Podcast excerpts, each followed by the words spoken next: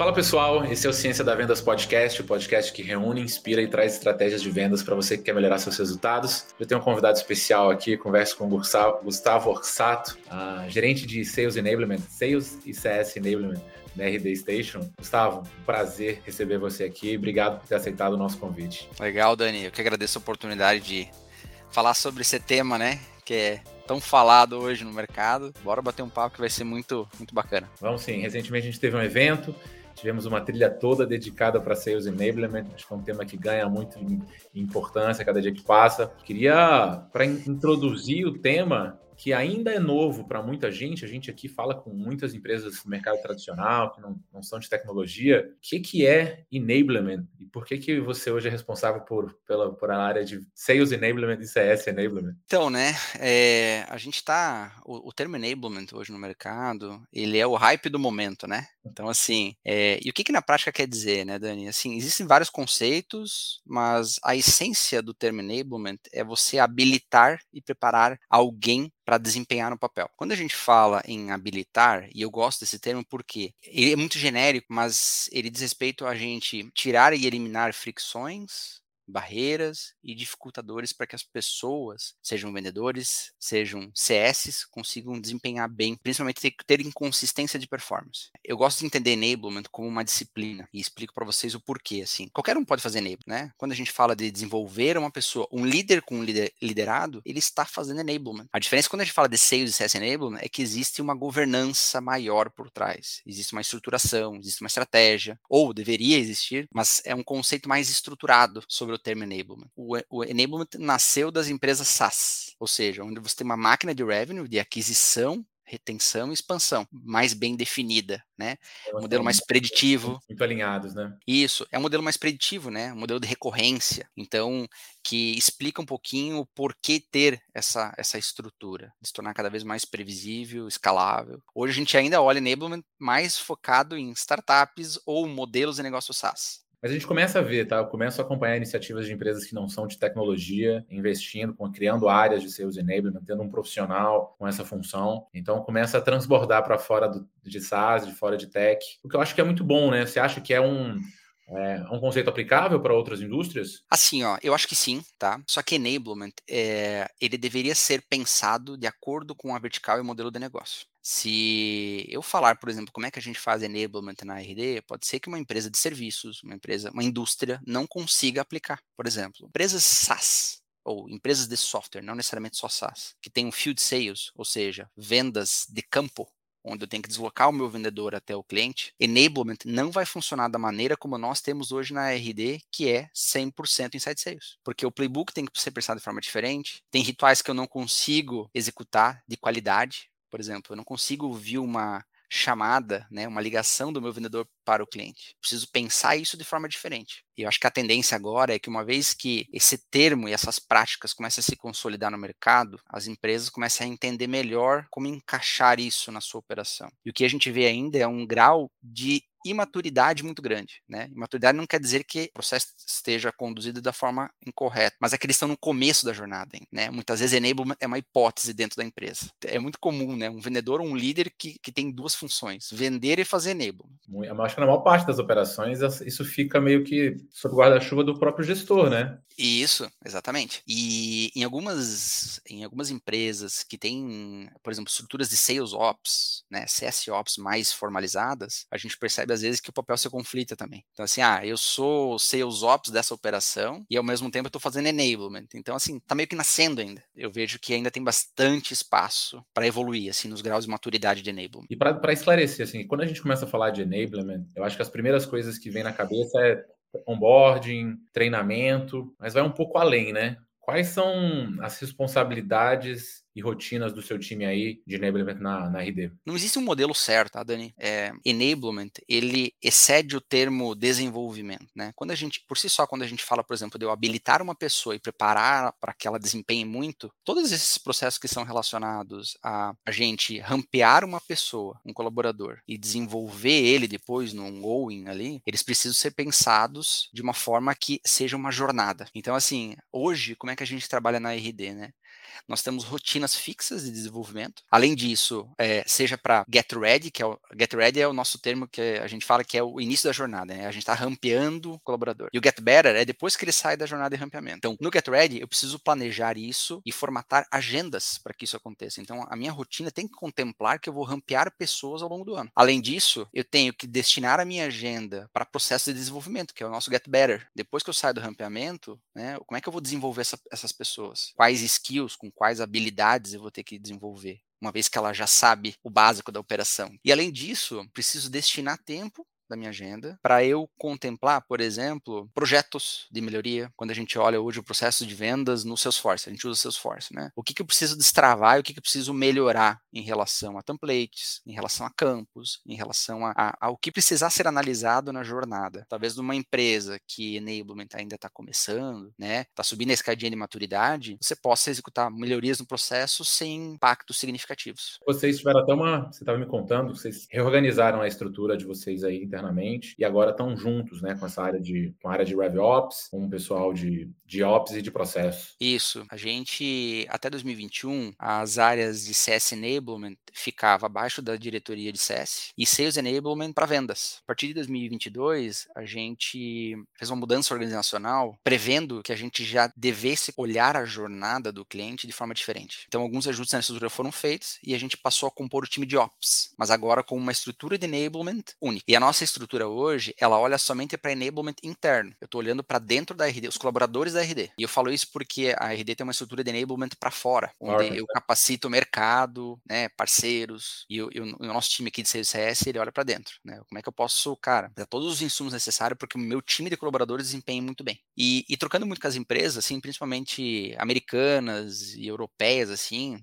eu acho que é um processo de entendimento do que faz mais sentido para cada negócio, né? As empresas, é, vejo empresas mantendo as estruturas de enablement dentro de vendas e de CS e algumas fazendo movimento para ir para uma área de operações. É, no dia a dia, isso praticamente não afeta nosso relacionamento e nossa entrega. Então, assim, a gente passa a responder matricialmente para essas áreas, mas o, o que, que vai fazer a diferença de antes e depois? É que eu tenha um processo de governança, de reporte de visibilidade muito bem azeitado. Eu preciso manter os líderes de vendas e de CS com bastante visibilidade do que a gente está fazendo e por quê. Por que, que, estamos indo por esse caminho? Né? É, de que forma que eu impacto e por que, que eu estou trabalhando nisso aqui? Qual é o diagnóstico de enablement frente ao que, as, o que, o que a operação está performando? Então, o que mudou para nós ao longo desse último tempo, né, com essas mudanças, foi a parte de governança e gestão, né? Mas as entregas, os relacionamentos, foi a mesma coisa, né? Então a gente teve que pensar como fazer mais sentido agora numa estrutura separada, como um tipo de back-office.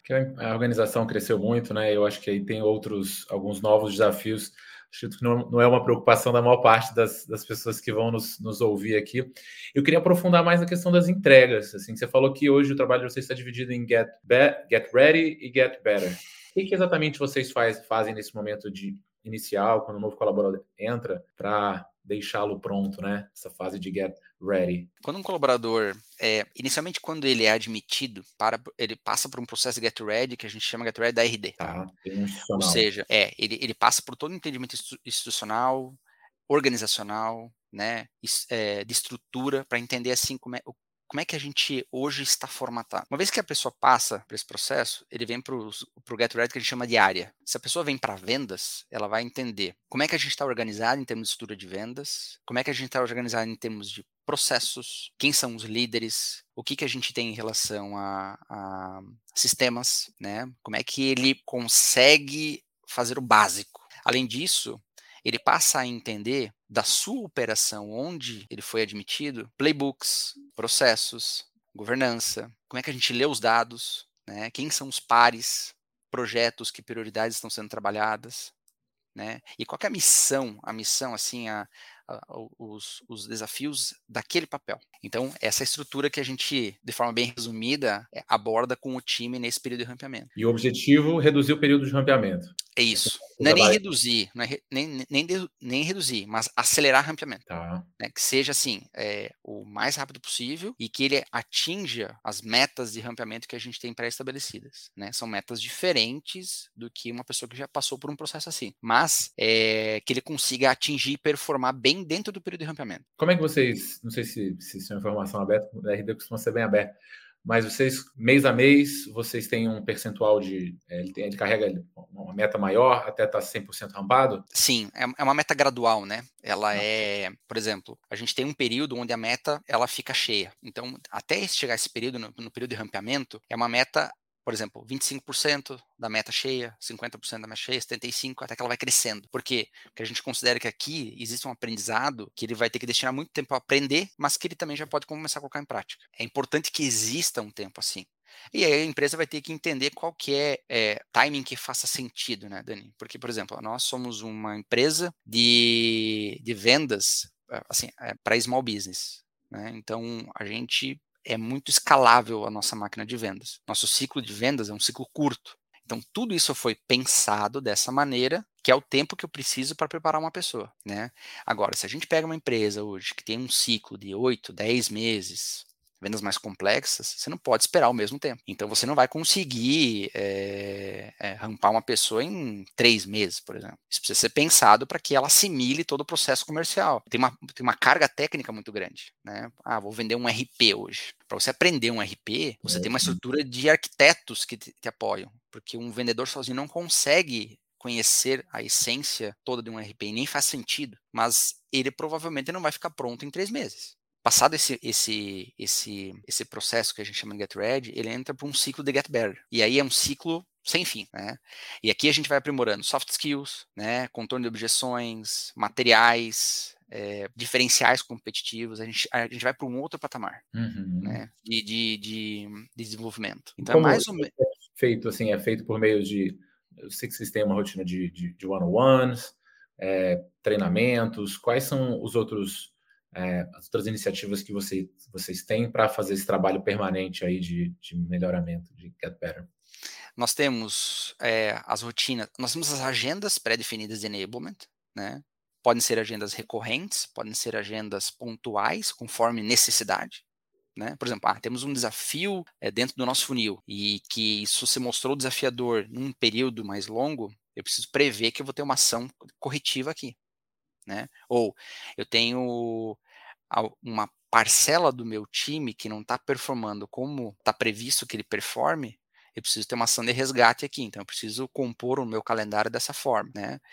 Mas a gente tem rotinas de one-on-ones, temos entre líder e liderado, entre enablement e o time, a gente tem uh, agendas de, de planejamento e acompanhamento de indicadores de melhorias, então a gente estabelece rotinas de acompanhar qual, essa evolução. Como o nosso ciclo de vendas é curto, então a minha rotina de acompanhamento é bem frequente. Agora, se eu tiver um, um ciclo de vendas longo, talvez não faça sentido eu olhar isso semanalmente, né? Eu vou ter que ter um espaçamento um pouco maior para acompanhar essa, essa, essa, se isso tem surtido efeito positivo ou negativo. E Gustavo, vocês, é, a área de vocês, é, acho que assim, acho que a primeira vez que eu ouvi falar de Sales Enablement no Brasil foi, foi com o RD. É, você já tem bastante tempo. E uma dúvida frequente quando eu estou conversando com com outros gestores em outras empresas, é o momento ideal assim de, de se criar uma estrutura de sales enablement, né? Eu estou aqui montando meu time, eu tenho um vendedor, dois, três, quatro, cinco. Em que momento você acha que faz sentido uma empresa pensar ter uma pessoa, uma área responsável por sales enablement? Essa é a pergunta do milhão, né? Dani, assim, ó, é, na RD, quando que foi o nosso timing? O nosso timing foi em meados de 18, 19, onde a gente entendeu que para continuar crescendo, entregando eficiência, produtividade, para suportar a nossa trajetória de crescimento, que é agressivo, nós precisava de uma estrutura diferente, um desempenho diferente. E para isso, é, a gente começou a caminhar para ter uma estruturação de enable. Lá atrás, nós não tínhamos a mesma estrutura que a gente tem hoje. Não fazia sentido, porque a gente tinha que começar para entender ganhos, né, entender que impacto que aquilo vai gerar no, no, no, na minha operação, mesmo já tendo planejado que tipo de impacto eu gostaria de ter, né? Sabe aquela hipótese? Você está no momento de validação de hipótese.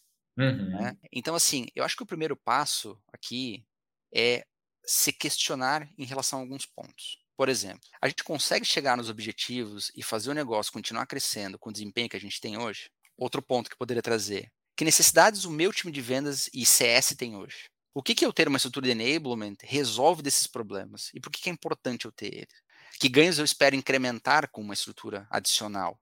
Porque toda essa estrutura, ela aumenta CAC, ela aumenta custos e vendas também. Então eu preciso prever que eu vou ter um resultado incremental diferente. É esperado que eu incremente tendo um custo maior. A gente pode começar com o que a gente tem hoje, sem necessariamente criar posições novas? É o que normalmente acontece, né? Pessoas uhum. passam a exercer isso dentro da organização, né? Aqui também não foi diferente. Pessoas passaram a exercer ao longo do tempo papéis assim, né? Que começou a a gente começou a olhar, cara, talvez a gente precise ter papéis agora que de fato estejam formalizados. Mas essas perguntas, Dani, por que, que eu faço isso, né? Porque isso, isso tudo, para mim, tem um grande fator. Ah, tu me perguntou, quando começar? Eu acho que é uma questão de escala. Quanto mais a tua estrutura a tua estrutura cresce, maior a necessidade que tu vai ter de ter um profissional alocado para desenvolver esse time. Em times pequenos, talvez não vai fazer tanto sentido. Então, assim, para mim tem um fator muito de escala. Assim, quando os times começam a criar uma proporção de, de um tamanho X, você já não começa, você já começa a já não conseguir mais atender eles da mesma qualidade. Um líder já não começa, já não consegue mais capacitar 20 vendedores, por exemplo. Né? Não estou falando que 20 também é o número ideal, mas eu digo, quanto, mai, quanto maior a proporção vai crescendo da tua, teu time vai crescendo, você vai se deparar com problemas onde você vai ter que ter pessoas alocadas e formalizadas para esse papel de desenvolvimento. Mas acho que aqui o fator escala aqui ele é bem importante. Até para evitar, sabe o quê? Essas perguntas evitam as empresas é, minimizam o efeito nice to have, que uhum. é o uhum. quê? Ah, eu vou ter enablement para bonito. Que é sexy, né? né? É legal. É, é um pouco do FOMO, né? Cara, tenho é. medo de ficar de fora disso, todo mundo falando, e acho que faz sentido. Não, eu acho que existe, tem que ter um planejamento para isso, sabe? Para você defender junto com o board, defender, sabe? Para que não tenha é, questionamentos sobre papéis e responsabilidades. Muitas empresas confundem seus ops com enablement, existe uma linha muito tênue entre esses papéis, né? Muito pequena essa linha. Então, assim, tem, às vezes, enablement é uma, é uma parte que vai nascendo dentro de seus ops, ou CSOps. Já vi vários movimentos assim, é muito natural né? E tá tudo certo. Às vezes a empresa tem que começar mais na informalidade para entender que precisa de um papel formalizado.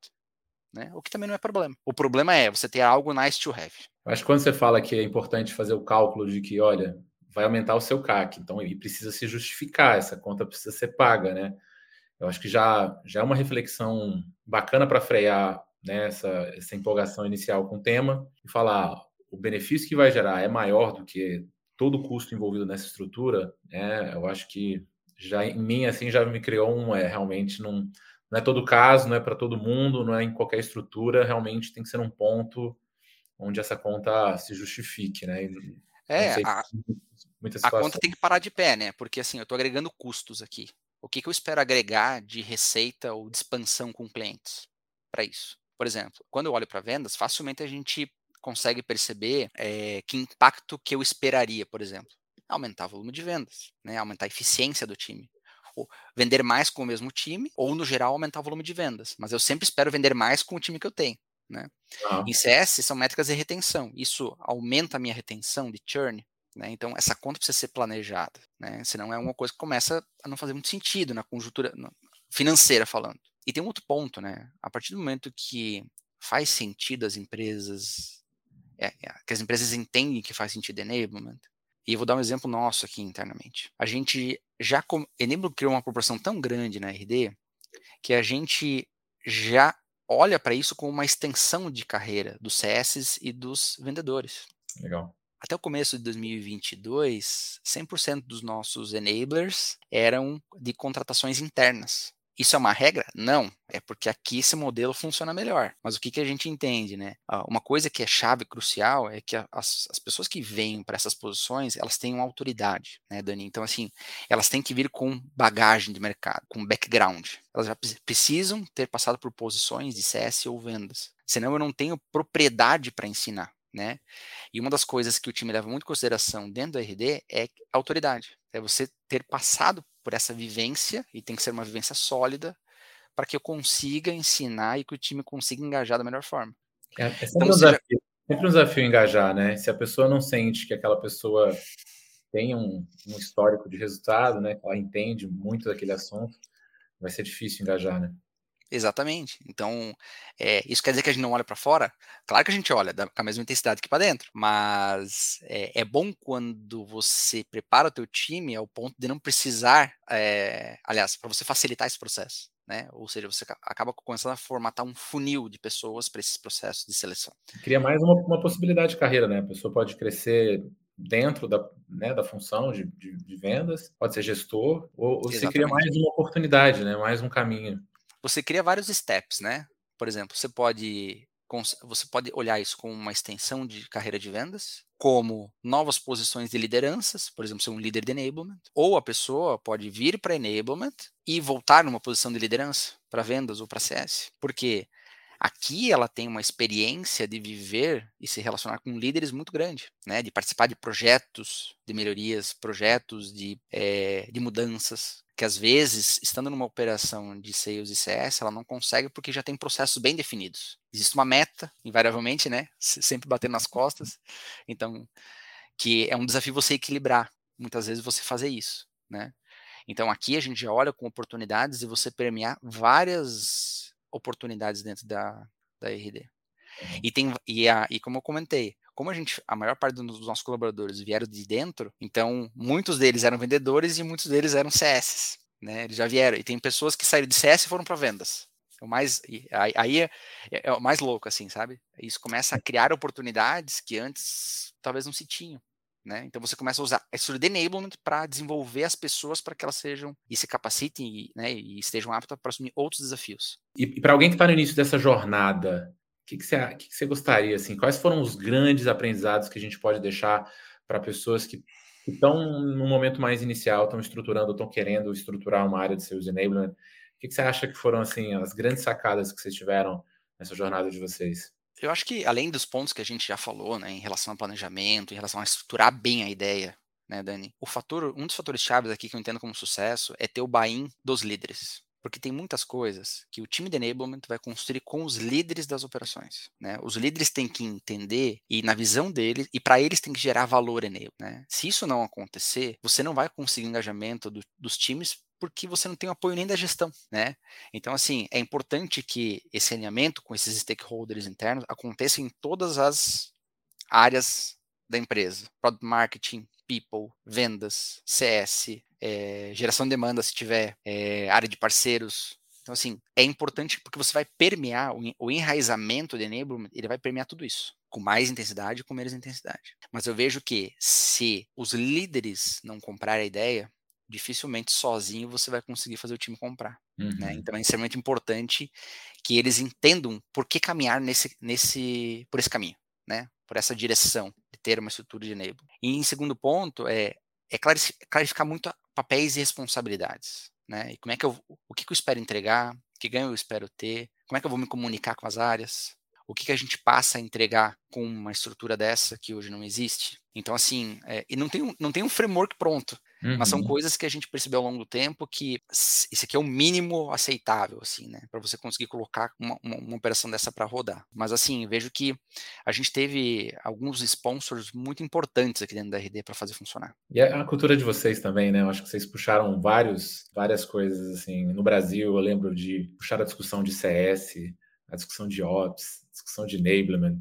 Eu sempre falo isso, assim, eu tive, entrevistei o Eric algumas vezes sempre tira um tempinho para agradecer que a RD contribuiu para o mercado, assim, acho que ajudou muito a amadurecer, vocês puxaram muitas coisas e enablement é uma delas. E para finalizar, queria saber o que que, que, que tem por vir ainda, qual, qual, que é o, quais são os próximos passos da área de vocês? Vocês têm assim um, um roadmap de outros pontos que vocês querem implementar dentro da área de enablement, às vezes com algumas referências que vocês têm lá de fora? Quais são os próximos passos para vocês aí?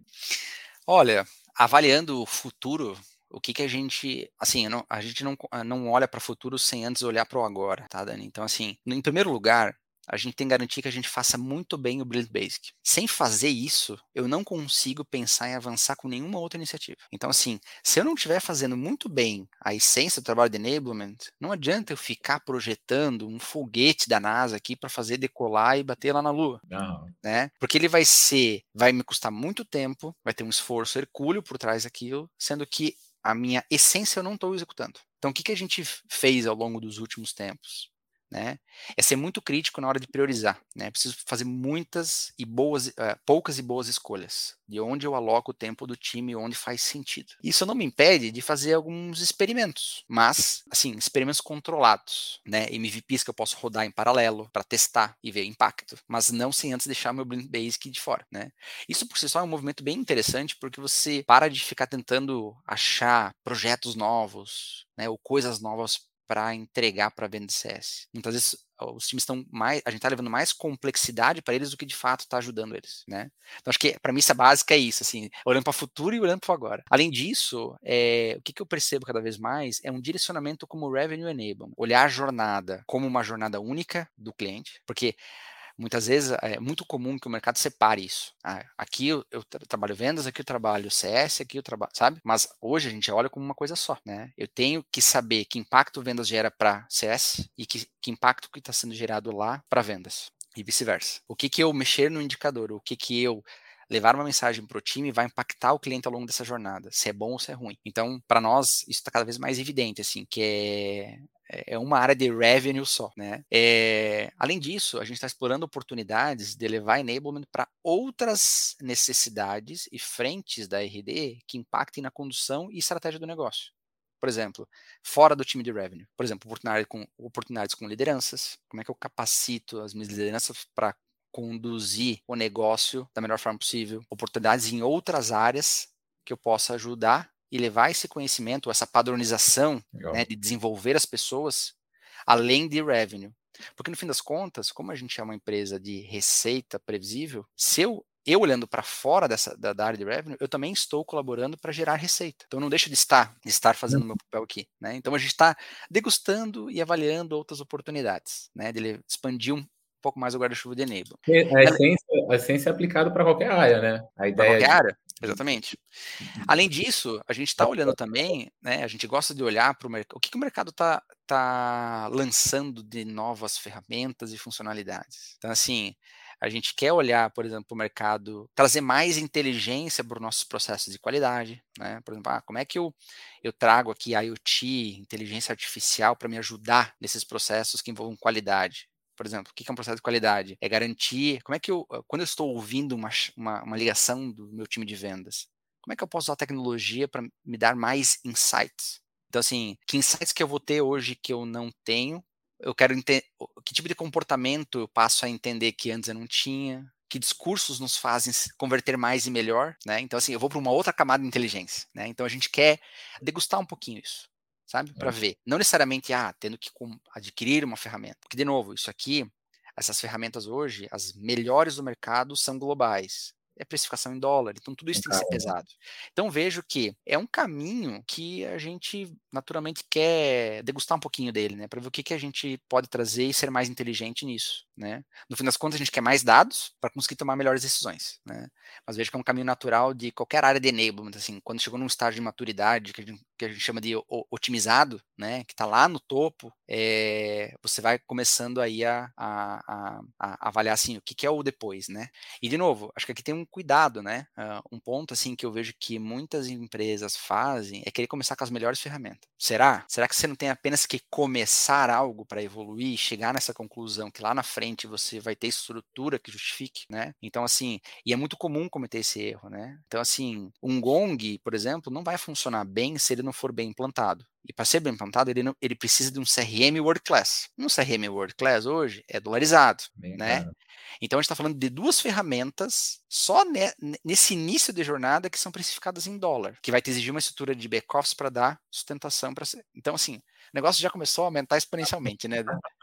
Já saiu da realidade da maioria. Exatamente. Então, é, eu acho que tem um cuidado aqui, né? Temos vários, por exemplo, ferramentas de CRM no mercado, né? Que podem ser boas ferramentas para começar a construir um funil de vendas, por exemplo, e começar a ter dados. E sem isso, por exemplo, se você não tem isso hoje, esquece falar de enablement. Né? É base, né? É, isso é base, né? Porque assim, se você não tem isso, você não tem. Ah, vou de novo voltando às perguntas lá, você não sabe nem qual é o teu problema ainda. Então, assim, é a mesma coisa. Exatamente. É a mesma coisa que você colocar alguém dentro de um, uma sala escura e, e falar para essa pessoa: ó, monta esse móvel aqui, deixa ele pronto. Vai acontecer? Pode acontecer. Daqui 100 anos ele vai conseguir montar. ou vai montar um negócio totalmente diferente. Ou seja, ele não tem parâmetro, não está tendo visibilidade de dados, né? Então acho que a evolução para enablement, ela, ela deveria preceder uma cultura data-driven. Já rituais estabelecidos, por exemplo, onde eu já entendo onde é minha dor, né? Eu já e, e começar com um CRM mesmo que não seja as melhores ferramentas de mercado, é, é, o, é, o, é o básico aqui para você conseguir rodar uma estrutura como essa. É o básico para qualquer coisa, gente. Sem CRM não dá para não dá para conversar, não dá para Exatamente. É, é, muito comum, né? É muito comum no mercado a, a, gente conversar com empresas, né, de conhecidos, né, empresas menores ou familiares ou, né, que, ou mais desestruturados nesse sentido, que nem sequer um CRM, um processo de vendas existe definido. Então, até estava batendo um papo na semana passada com um conhecido assim, e, e, também ouviu falar de enablement por não sei quem, que é amigo de não sei onde, né? E aí foi, sabe? Só que não no, no, no caso da, da empresa, ela não tinha nem sequer um processo de vendas definido. Quem dirá um playbook, quem dirá talvez um CRM funcionando da forma Bem. como precisa. Então, uhum. a dor não é enablement. Aqui é aquilo que a gente falou do nice to have ou FOMO, né? Cara, tô ouvindo muito isso, tô com receio de ficar de fora, então vou tentar implementar. E aí a chance de dar errado é muito grande. Gustavo, cara, muitíssimo obrigado. Imagina, eu que agradeço, Dani. Né? Posso fazer é, isso mais vezes. Com certeza, a gente fica muito disponível para conversar com o mercado, né? Então, a galera tem o meu contato do LinkedIn, fico super à vontade para me procurar para a gente trocar figurinha. A gente está querendo muito conversar com o mercado e levar em nome da ERD o que a gente tem aprendido com esse, com os processos, né? E a implementação de enablement ao longo dos anos e o que, que a gente conquistou com isso, né? Acho que a gente tem bastante coisa para compartilhar com o mercado. Conta muito comigo, assim, para a gente fazer essas, essas rodas aí de conversa sobre o tema que é muito bacana. Maravilha. Bom, pessoal, chegamos ao final do nosso episódio do Ciência da Venda Podcast. Estamos nas principais plataformas de streaming de áudio. Estamos também no YouTube, youtube.com.br DNA de Vendas. Lá teremos o vídeo na íntegra, cortes do podcast e conteúdos extra para você se aprofundar ainda mais em vendas. Muito obrigado e até a próxima.